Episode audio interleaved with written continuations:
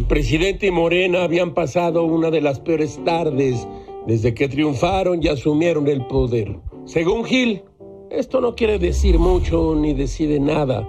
Todo va día con día, pero el de ayer, el gobierno se llevó una paliza. Parecía que el presidente dominaba al Tribunal Electoral y palo. Bajó de dos severos madrazos a Salgado Macedonio y Morón como candidatos a la gobernatura de Guerrero y de Michoacán. Estas noticias escandalosas no son tan importantes, dice Gil, como esta. Escuche usted.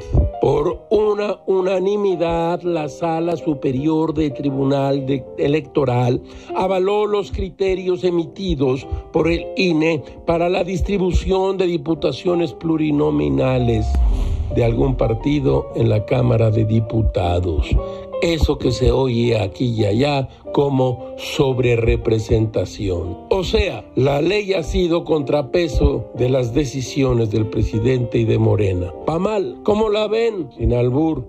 Todo es muy raro, caracho. Como diría José de San Martín, una derrota peleada vale más que una victoria casual.